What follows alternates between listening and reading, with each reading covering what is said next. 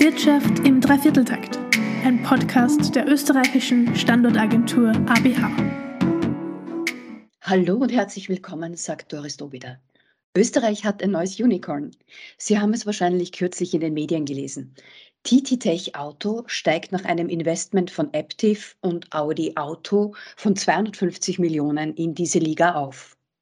Das Wiener Unternehmen TT Tech Auto ist Spezialist für Sicherheitssoftware für Fahrzeuge und ebnet damit den Weg zum autonomen Fahren. Das Unternehmen ist auf Sicherheitssoftware und Hardwareplattformen für automatisiertes Fahren und darüber hinaus spezialisiert. TT-Tech Auto agiert unter dem Dach der TT-Tech Group, einer global orientierten Gruppe, die führende Echtzeit-Networking-Plattformen und Sicherheitssteuerungen vertreibt und das auch in anderen ganz spannenden Branchen. Dazu begrüße ich heute ganz herzlich Georg Koppetz, CEO von TT-Tech Auto und Mitbegründer der TT-Tech Group. Herzlich willkommen. Grüß Gott. TT-Tech Auto ist ja ein Spin-off der TT-Tech Group, wie schon gesagt. Das Mutterunternehmen wird bald 25 Jahre alt und Sie, Herr Koppetz, waren ja auch Mitbegründer von TT-Tech. Warum haben Sie Ihr Unternehmen in Wien gegründet? Also die Forschungsarbeiten kommen ja äh, von der TU Wien und die TU Wien und mein Vater insbesondere, der dort Professor war, war sehr aktiv in europäischen Forschungsprojekten für neue Fahrzeugarchitekturen, sowohl im äh, Flugzeug, äh, aber auch im Auto. Also Flugzeug- und Fahrzeugarchitekturen. Und da ging es darum, wie kann man äh, Technologien, die besonders zuverlässig sind, also vor allem Netzwerkthemen, aber auch Steuerungen, zu einem Preis äh, entwickeln, die dann auch für den Massenmarkt im Autobereich möglich ist. Das war damals sehr stark das Thema Brake-by-Wire und Steer-by-Wire, äh, wo es um die elektronische Bremse und die elektronische Lenkung ging äh, ähnlich wie äh, im Flugzeug bereits beim Fly-by-Wire. Und, und da haben wir eben gesehen, da gibt es eine Marktchance und dann haben wir uns überlegt, äh, sind wir mutig und ein ehemaliger Student meines Vaters, der Stefan Poledner, der mit mir auch heute noch im Vorstand ist und äh, mein Vater und ich haben uns dann entschieden, im Jahr 97 das Unternehmen zu gründen und das erste volle Jahr war dann 1998. Und da wir die TU Wien in Wien ist und da wir gesagt haben, wir wollen ja in jeder TU Wien bleiben, auch einfach im Sinne vom Know-how-Transfer und auch von den Mitarbeitern, die wir damals rekrutiert haben, ähm, haben wir uns eben dann für den Standort Wien entschieden und haben es nie bereut, weil Wien ja wirklich im Zentrum der Welt liegt äh, und sehr bekannt ist als Kultur- und Musikmetropole, aber gerade auch für Technologie- und Innovationsunternehmen sehr viel zu bieten hat. Aber Sie waren immer schon in internationale Forschungsprojekte involviert. Genau, wir waren eigentlich schon äh, vor der Gründung ähm, in europäischen Forschungsprojekten involviert und wir gelten auch als Spin-off der TU Wien und auch von europäischen Forschungsprojekten, weil die europäische Forschungspolitik ja immer auch das Ziel hat, dass aus diesen Verbundforschungsprojekten auch Unternehmen entstehen. Und wir sind so quasi eines der Unternehmen, die aus diesen europäischen Forschungsprojekten entstanden sind. Somit haben wir eine Wiener Wurzel und eine europäische Wurzel, was sich ja auch prinzipiell sehr gut ergänzt und verbindet. Wie schwierig war es eigentlich für Sie zu Beginn, österreichische Technologien am Weltmarkt zu platzieren und wie ist es im Vergleich dazu jetzt? Also prinzipiell Technologien waren und sind immer oder waren und sind noch, sagen wir so, globale Technologien. Das heißt, im, im Hochtechnologiebereich äh, ist die Welt so stark vernetzt, dass neue Ideen sehr schnell äh, sich entweder global durchsetzen oder eben sich nicht durchsetzen. Das heißt, wir waren konfrontiert schon bei der Gründung, dass wir eigentlich eine globale Expansion im Auge hatten. Dieses Thema Born Global. Und wir haben auch schon im Jahr zwei nach der Gründung uns dann nach Japan bewegt und auch in die USA bewegt und im Jahr drei nach der Gründung nach Deutschland bewegt. Einfach weil wir gesagt haben, die Kunden sitzen in diesen Zielmärkten und wir müssen nahe bei den Kunden sein. Und ähm, insoweit sind Technologiemärkte immer globale Märkte und ich hoffe auch, dass sie globale Märkte bleiben. Wobei natürlich gerade heute wir erleben, dass wieder im Technologiemarkt gewisse Hürden und auch Blockaden aufgebaut werden, die natürlich äh, gerade für Technologieunternehmen ähm, auch ein gewisses Hindernis darstellen. Äh, aber wir denken, dass wir Europäer und äh, vor allem auch wir in Österreich eine gute Chance haben, hier auch als neutraler Technologieanbieter wahrgenommen zu werden, der sowohl im asiatischen Raum wie auch im amerikanischen Raum äh, als Lieferant auch Akzept Akzeptanz finden kann. Also Auf diesen internationalen Märkten hat TT Tech und TT Tech Auto im Speziellen ja eigentlich ganz erstaunliche Marktanteile. Also bei dem Teilmarkt für Sicherheitssoftwareplattformen und Betriebssysteme, am Markt für Fahrassistenzsysteme hat TT Tech Auto zum Beispiel 15 Prozent des Weltmarkts. Aber auch insgesamt gehört TT Tech seit Jahren zu den Innovationsführern. Wie schafft man es, an der Spitze zu bleiben? Also prinzipiell ist es so, dass die, dass die äh, Kunden natürlich schauen, dass sie eine gute Technologie bekommen und dann auch eine, eine gute Partnerschaft haben, die Technologie auch umsetzt. Und in diesen Partnerschaften hm, entsteht auch wieder neue Innovation, weil eben ähm, man von der Kundenanforderungen lernt und am Kundenproblem auch eine Technologie weiterentwickeln kann. Es ist so, dass solche Technologien immer so dynamisch sind und man nicht einmal so quasi das Rezept entwickelt und dann das Rezept tausendmal verkauft, sondern die Rezepte werden weiter, werden weiter laufend weiterentwickelt. Und da gibt es zwei ganz wesentliche Impulsquellen. Eine Impulsquelle ist das Thema Universitäten und Forschungsnetzwerke, das wir weiterhin sehr stark bespielen und auch versuchen, da sehr stark aktiv zu bleiben. Und die andere Innovationsquelle ist eben die Kundeninnovation, wo wir gemeinsam mit den Kunden an Problemen arbeiten. Das heißt, was wir immer geschafft haben und was wir weiterhin schaffen müssen, ist möglichst nahe beim Kunden zu sein und mit dem Kunden gemeinsam Probleme zu lösen. Äh, dann bleibt man auch wettbewerbsfähig und bleibt auch als Partner akzeptiert. Das ist so ein Erfolgsrezept für eine kontinuierliche Innovationsführerschaft. Mhm. Schwierig ist, die Innovationsführerschaft in eine Marktführerschaft umzumünzen, weil eben äh, auf vielen Märkten bestehende Spieler bereits Marktpositionen besetzt haben. Und da muss man immer schauen, oder da schauen wir immer sehr stark, wo sind Marktumbrüche, also wo kommen neue äh, Marktanwendungen zu tragen und wie können wir unsere Technologiekompetenz mit diesen neuen Marktinnovationen verbinden. Und da ist eben zum Beispiel ursprünglich die Annahme gewesen, dieses elektronische und Lenken und Bremsen. Und heute ist eben der starke Marktzug beim Thema Fahrerassistenzsystem und auch beim Thema hochautomatisiertes Fahren, wo eben äh, sehr viel Technologie nachgefragt wird und sehr viel Innovation entsteht. Warum ist dieser Bereich Auto eigentlich als eigenes Unternehmen herausgelöst worden? Ähm, ein bisschen äh, auf Basis der Marktthemen, die ich gerade geschildert habe, ist natürlich so, dass ein, eine, eine gewisse Eigenständigkeit einen Fokus bringt bei der Marktbearbeitung. Und, äh, aber der wichtige Grund war noch, dass wir natürlich, um diese Produkte zu entwickeln, ähm, auch sehr viel Kapital brauchen. Und wir uns überlegt haben, macht es Sinn, Kapitalgeber zu beteiligen einem Unternehmen, das in verschiedenen Bereichen tätig ist. Wir haben ja neben der Auto noch einen Luftfahrtbereich, einen Industriebereich, einen Bereich für Spezialfahrzeuge. Und da war die Überlegung, es ist besser, die Partner bei dem Bereich zu beteiligen, wo auch ihr Interesse besteht und nicht bei Bereichen zu beteiligen, wo vielleicht das Interesse nicht so ausgeprägt ist. Und das war eigentlich dann neben der Thema Fokussierung und gezielte Marktbearbeitung der zweite große Grund, ist eben auf Basis dieses Kapitalbedarfs eine eigenständige Gesellschaft zu haben, wo eben Partner, die in diesem Bereich auch finanzieren und investieren wollen, auch entsprechend eine Gelegenheit finden. Der andere Grund ist, ich bin ein überzeugter Kapitalist. Das Kapital ganz wichtig ist für äh, eine gute Unternehmensentwicklung. Und der Kapitalmarkt äh, und Kapitalismus heißt auch, dass man eben Kapitalmarktfähigkeit hat, um eben neues Kapital auch anzuziehen. Und wir glauben eben, dass auch für die Kapitalmarktthemen eine klare Strukturierung des Unternehmens besser ist, als wenn man in zu vielen verschiedenen Branchen äh, aktiv ist. Und deswegen haben wir uns auch entschieden, T-Tech Autos so zu, auszugründen und so aufzustellen, dass die Firma auch in den nächsten Jahren Kapitalmarktfähigkeit erlangen kann. Diese strategischen Partner oder eben auch Investoren, wie Sie sagten, sind ja ganz, ganz große Brandnames wie Audi, Hyundai oder der größte chinesische Autohersteller SAIC Motors.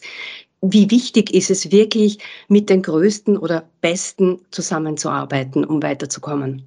Na, die Automobilindustrie ist eine sehr interessante Industrie, weil in ganz wenigen Unternehmen äh, sehr viel Marktmacht ähm, verankert ist und auch äh, gepoolt ist. Und natürlich liegt die Marktmacht heute vor allem bei den Automobilherstellern. In den letzten paar Jahren hat sich auch diese Marktmacht ein bisschen in Richtung Technologiekonzerne verändert, dass die auch eine sehr starke Marktwirkung in diesen Bereichen erzielen, weil das Thema Halbleiter und Software eben sehr stark an Bedeutung gewinnt.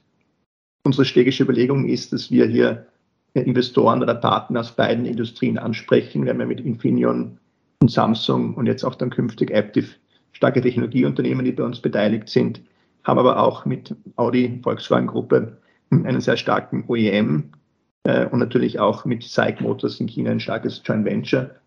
Hyundai ist ja ein Kunde von uns äh, und eben versuchen eben diese beiden Welten zu verbinden, weil wir glauben, diese neue Welt des Automobils, die neue Welt der Mobilität ist eben eine Welt des sogenannten Autotech, also wo sich die Automotive-Industrie der Technologieindustrie verbindet und das haben wir versucht, bei unseren Partnerschaften entsprechend abzubilden. Das haben Sie wahrscheinlich auch gemeint, als Sie in der Presseaussendung sagten, die TT Tech Group ist überzeugt davon, dass digitale Plattformen nur in offenen Partnerschaften und dynamischen Ökosystemen etabliert werden können. Ähm, wie funktioniert das genau oder wie meinen Sie das? Also prinzipiell so, wir sind ja immer noch ein sehr kleiner Spieler im, im, im, im Konzert der Großen mit ein bisschen über 1000 Leuten bei der TT Tech Auto und das heißt, wir müssen schauen, dass wir Partnerschaften finden, die uns ergänzen und wo wir uns auch gegenseitig befruchten und gegenseitig auch stärker machen. Das ist eigentlich, das, das ist eigentlich das, der, der Vorteil eines Ökosystems, dass eben die beteiligten Unternehmen gegenseitig profitieren und sich verstärken. Zum Beispiel Infineon, mit dem wir sehr eng kooperieren, ein Halbleiterunternehmen, ein europäisches äh, mit Hauptsitz in München, die sind äh, entsprechend eben ein ganz starker Chip-Partner von uns und äh, die Software, die wir entwickeln, kann dann besonders gut auf Infineon-Chips äh, abgestimmt und abgebildet werden. Und ähm, wir haben auch gesehen, dass eben diese Ökosysteme dann auch sehr viel Marktwirkung erzeugen, wenn sie dynamisch sind und wenn sie weitere Marktteilnehmer anziehen.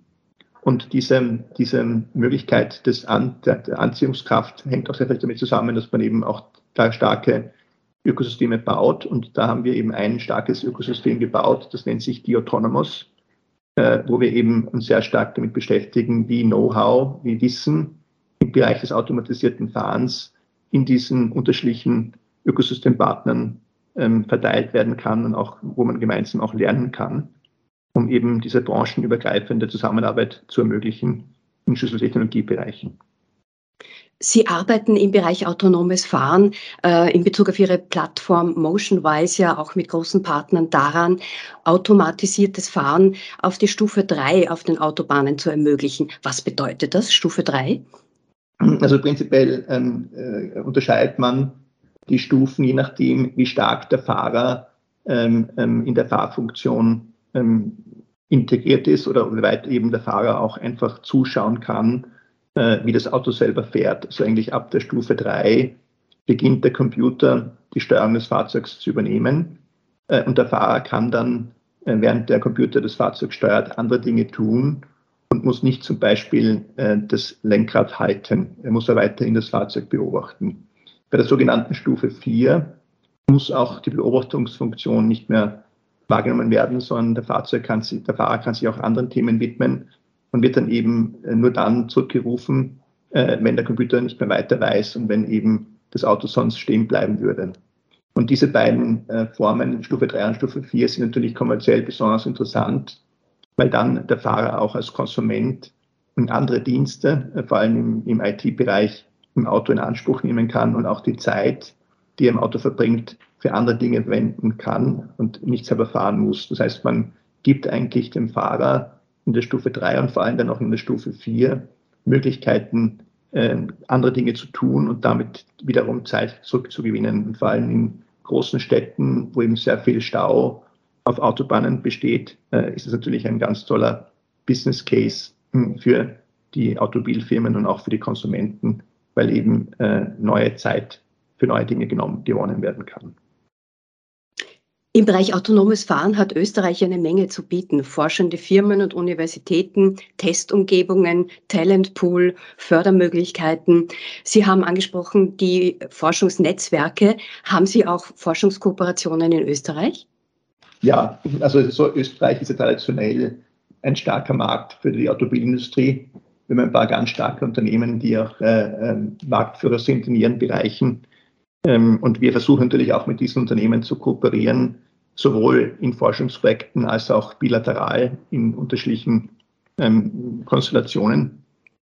Und das geht eigentlich auch über die Grenzen hinaus, weil ja auch die österreichischen Unternehmen dann auch sehr oft in anderen europäischen Ländern aktiv sind. Äh, ich möchte ein Beispiel bringen, eben das EU-Projekt Pristine, das eine der großen Projekte waren im Bereich der, Fahrassistenzsysteme und des hochautomatisierten Fahrens wo wir zum Beispiel mit Infineon, aber auch mit der TU Graz und AVL GmbH und anderen eben entsprechend an dieser zuverlässigen Fahrzeugarchitektur gearbeitet haben, wo es darum geht, eben Radar, LIDAR, Kamerasensordaten eben zusammenzufassen, zu fusionieren, um eben solche ähm, Fahrzeugfunktionen der Stufe 3 und Stufe 4, die wir vorher besprochen haben, auch umzusetzen. Das ist ein Beispiel eben, das sind natürlich europäische Projekte, wo auch andere europäische Partner dabei sind, äh, wo die österreichische Industrie starke Beiträge leistet und auch entsprechend ähm, europäisch anerkannt wird, hier eine Vorreiterrolle zu spielen. Aus dem Kapital, aus den 250 Millionen Euro des jüngsten Investments, haben Sie geschrieben, dass Sie vor allen Dingen das äh, Produktportfolio ausbauen wollen und die Internationalisierung vorantreiben. Können Sie uns dazu schon ein bisschen mehr erzählen? Wir haben ja in der Dietec Auto ein sehr interessantes Produkt, das Thema MotionWise.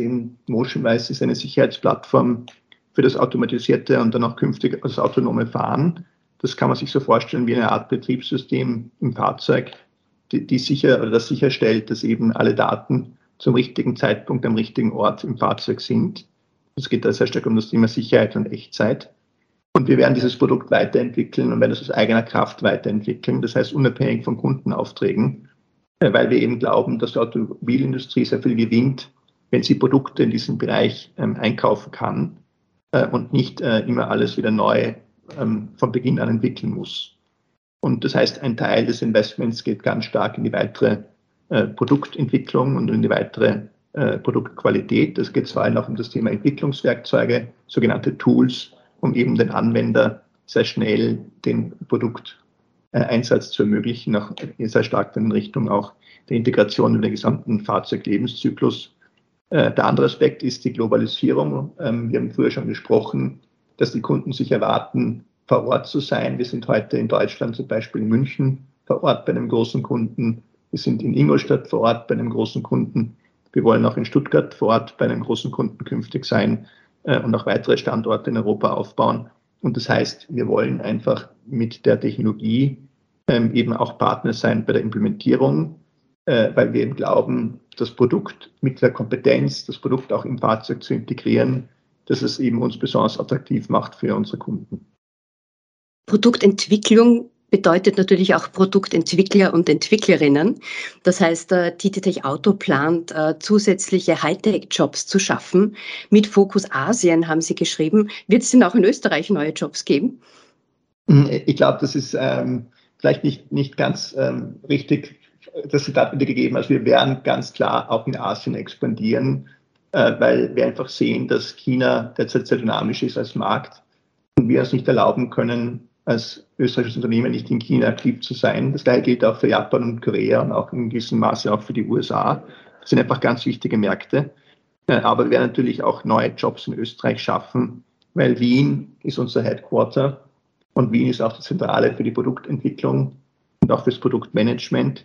Äh, und wir werden das sicherlich im Verbund der anderen europäischen Standorte weiterentwickeln und wir werden sicherlich einen Großteil dieser Gelder auch in Europa investieren und damit natürlich auch in Österreich. Ähm, und äh, es ist prinzipiell so für uns, dass das Thema Aus- und Weiterbildung ein ganz wichtiger äh, Faktor ist. Und wir sehen auch immer mehr die Notwendigkeit, dass wir eben auch Mitarbeiter Mitarbeiterinnen weiterbilden, auch weiter schulen. Und da wird auch ein Teil des Geldes hinfließen, die weitere Qualifizierung unserer Arbeitsworkforce Workforce. Und auch natürlich, was Sie auch schon früher erwähnt haben, das Thema Zuzug nach Österreich und auch attraktiv zu sein für ähm, Fachkräfte und ähm, Hightech-Experten aus der ganzen Welt, die auch nach Wien kommen mhm, und damit eben auch entsprechend hier äh, am Erfolg und an der weiteren Entwicklung des Unternehmens teilnehmen können. Sie werden zudem aber auch Ihre M&A-Strategie fortsetzen. Das heißt, äh, die Übernahme, Akquise von Firmen, vor allen Dingen jene, die komplementäre Produkte und Technologien oder Services herstellen. Ähm, und vor einiger Zeit war auch noch die Rede von einem Börsengang. Ist das immer noch ein Thema? Ich habe es früher schon gesagt, ich glaube, ein Börsengang ist immer nur ein Mittel zum Zweck. Äh, der Zweck ist, äh, kapitalstark zu sein, vor allem eigenkapitalstark zu sein und die Mittel zu haben, um eben eine eigene Produkt- und Marktstrategie auch ähm, umzusetzen. hm, zur Marktstrategie gehört natürlich auch M&A, weil gerade eben der Aufbau von lokalen Teams ist sehr zeitaufwendig und manchmal ist es besser, ein lokales Team gesamthaft zu übernehmen, äh, als hier entsprechend äh, von, von der grünen Wiese wieder neu zu starten. Ähm, aber damit wir auf den Kapitalmarkt gehen können, äh, müssen wir profitabel und kontinuierlich profitabel wirtschaften. Und das ist in einer Produktentwicklungsphase schwierig. Und ähm, es ist so, dass einfach im Moment der, der, der, der Lebenszyklus Tech einer ist, der uns äh, besser in einem privaten Umfeld hält, äh, als auf einen Kapitalmarkt zu gehen. Und ähm, wir haben einen klaren Bekenntnis auch zum europäischen Kapitalmarktstandort, weil wir glauben, äh, dass es gut ist, ähm, an, die, an die Börse zu gehen, die auch nahe beim Headquarter ist. Und nachdem wir hier in Wien sind, ist sicherlich äh, eine europäische Börse für uns auch eine, eine klare Präferenz, wobei das Thema stellt sich heute nicht. Jetzt ist ganz klar das Thema mit den neuen Mitteln, die Produktstrategie, die Expansionsstrategie fortzusetzen, äh, Profitabilität zu erreichen, Kundenzufriedenheit äh, zu erreichen, äh, auch Marktanteile zu erhöhen. Äh, und dann, wenn wir das schaffen, sicherlich der Börsegang ein nächster möglicher Schritt, der bei uns, ähm, wie gesagt, ein Mittel ist und nicht das Ziel. Auf der grünen Wiese starten ist auch ein gutes Stichwort. Äh, Herr Koppitz, Sie haben einmal in einem Interview gesagt, es gäbe kaum ein anderes Land wie Österreich, wo es so viel Unterstützung für Unternehmensgründung gibt. Genau, ich glaube, es mangelt nicht hm, an dem gemeinsamen Willen, Unternehmen zu gründen, zu erschaffen. Es, es mangelt manchmal an den Gründern. Ja. Es ist auch interessant, dass gerade viele äh, Österreicher, die, die quasi in der zweiten Generation, dritten Generation Österreicher sind, äh, auch dann die Gründer sind. Das heißt, wir haben hier, glaube ich, noch den Bedarf, noch vielleicht mehr Affinität zum Unternehmensgründen zu erwecken. Aber prinzipiell von der öffentlichen Hand und auch von den gesamten strukturellen Voraussetzungen ist Österreich ein Traumland für Unternehmer, weil wir eben eine extrem starke Infrastruktur haben. Äh, wir, wir haben ein extrem äh, starkes Bildungssystem wir haben eine sehr gute Anbindung äh, an die internationalen Verkehrsnetzwerke und wir haben auch sehr viele ähm, Mittel für die Forschungsförderung, aber auch für die Gründungsförderungen. Und was ganz besonders in Österreich toll ist, ist das Instrument der Forschungsprämie, dass eben der österreichische Staat 14 Prozent der Forschungsaufwendungen ähm, auch entsprechend äh, als ähm, Anreiz gibt ähm, ähm, Steuerersparnis. Und das ist natürlich auch ein, ein ganz tolles Modell, äh, wo Österreich auch im europäischen Vergleich hervorsticht. Das hören wir vom Standortmarketing natürlich gerne. Darf ich Sie noch was Persönliches fragen, Herr Koppetz? Sie haben Jus studiert. Ich hätte ja eher einen Techniker vermutet. Inwiefern brauchen Sie das bei Ihrer Arbeit bei TTTech? Also prinzipiell bin ich als Mensch sehr breit äh, interessiert. Also ich, das sind sehr viele Fragen, Sachen und, und Themen. Dazu zählt sicherlich die Technik, äh, aber auch die Wirtschaft und auch das Recht. Und äh, bei der Auswahl des Studiums äh, habe ich halt versucht, ein bisschen einen Weg zu gehen, der nicht so stark in die, in die, in die Fußstapfen meines Vaters geht, weil ab und zu ist es gut, wenn man hm, als Kind äh, nicht das Gleiche macht wie die Eltern.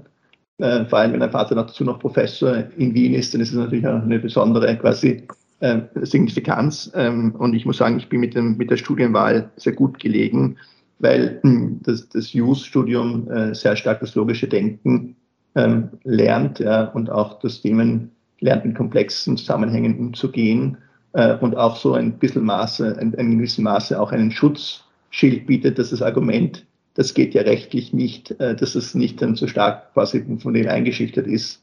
Äh, und es ist so gesagt, das, das Wirtschaftssystem beruht auf dem Rechtssystem und äh, das Wirtschaften beruht auf Verträgen. Äh, und insoweit, wenn man sich da ein bisschen auskennt, hilft es sicher am Anfang, Wobei äh, ich habe mit 23 Jahren das Unternehmen mitgegründet und hm, deswegen habe ich mich auch dann sehr schnell und sehr weit vom Recht weg bewegt und war immer technisch interessiert, auch auf Basis der ganzen Familiengeschichte. Und das Wirtschaft, Wirtschaft hat mir auch getaugt und ich habe auch ein bisschen Wirtschaft studiert und Wirtschaftsinformatik auch ein bisschen nebenbei studiert. Und ich muss sagen, es ist auf jeden Fall wichtig als Unternehmer und auch als Manager, dass man sich laufend weiterentwickelt und fortbildet. Und das Studium an sich ist gar nicht so entscheidend, am Anfang so entscheidend ist, dass man eben mit einer gewissen Offenheit ähm, die Themen, die sich einem stellen, ähm, sich da drauf zugeht und immer wieder auch die Lernbereitschaft zeigt, Dinge zu lernen und auch wieder Dinge anders zu sehen, als man sie vielleicht einmal gelernt hat. Das ist die technische, das technische Umfeld sehr dynamisch, es ändert sich sehr schnell die Dinge. Äh, und ich glaube, es gibt hier eine große Chance, wenn man weiter lernbegierig ist und wissbegierig ist, sich auch als Person immer weiterzuentwickeln. Das macht auch das Unternehmersein sehr spannend und auch sehr eine dankbare Aufgabe. Diese Offenheit und diese Neugierde ist, glaube ich, was das Management, aber auch die Mitarbeiter, Mitarbeiterinnen von DigiTech auszeichnet, weil man hört, es gibt bei Ihnen so einen ganz besonderen Spirit. Wie würden Sie den beschreiben oder ist es genau das, was Sie eben beschrieben haben, diese, diese Neugierde? Ich glaube, es ist, ähm, es ist äh, neugierig, wissbegierig, auch irgendwie auch Leistungsbereitschaft, auch die Bereitschaft, sich auf große neue Spieler immer wieder einzulassen. Äh, wir haben jetzt gerade bei uns diese äh, äh, Campaign, die wir bei uns intern und extern fahren, das Thema Mind Growing. Da geht es eben darum, dass wir eben auf einer, auf einer inhaltlichen Ebene auch den Mitarbeitern vermitteln wollen, dass sie, sie wirklich hier an den Megatrends der Industrie mitarbeiten können, dass wir uns auch laufend wieder neu erfinden müssen als Unternehmen, dass wir unternehmerisch sind, dass wir innovativ sind, dass wir aber auch de facto immer wieder ein offenes Ohr haben, wenn Leute sich weiterentwickeln wollen und äh, dass wir auch ein kollegiales Miteinander pflegen. Und ähm, ich glaube, es ist ganz wichtig, dass man ein Umfeld hat, ähm, wo man eben auch gerne arbeitet und wo man auch als Mensch wahrgenommen wird, weil die Aufgaben sind eh schwierig genug und die Zeiten sind eh manchmal und gerade heute in diesen Zeiten sehr dynamisch und sehr schwierig. Äh, und da muss man, glaube ich, immer auch die Zuversicht bewahren. Und das Neue, glaube ich, äh, motiviert den Menschen. Und Mindgrowing ist eben auch die Bereitschaft, sich auf Neues einzulassen und eben auch einen Spirit zu haben, dass man immer wieder auch Bestehendes hinterfragen muss. Und wenn man auch einmal eine Niederlage hat, dass man wieder aufsteht und wieder entsprechend äh, trotzdem weitermacht und sich da nicht irgendwo zu sehr äh, in eine Ecke drängen lässt. Und ich glaube, mit der Philosophie sind wir gut gefahren. Natürlich jetzt mit dem Wachstum, mit über 2000 Mitarbeitern in der Gruppe, ist es wichtig, immer diesen Spirit auch weiterzutragen, weil ein Unternehmer oder ein Gründer kann immer nur einen bedingten Einfluss haben. Und es ist immer ganz wichtig, dass dann auch die Struktur, die Organisation auch diesen Einfluss übernimmt. Und ich finde, das Mindgrowing deckt sehr schön ab, für was wir als Unternehmen stehen und was wir auch am Markt bewirken wollen. Das ist ein sehr, sehr schöner Schlusssatz. Gefällt mir sehr, sehr gut. Vielen Dank, Herr Koppetz, für die interessanten Einblicke. Dankeschön und viel Erfolg weiterhin. Und auch allen da draußen, danke fürs Zuhören. Danke vielmals und äh, viel Erfolg. Dankeschön. Danke.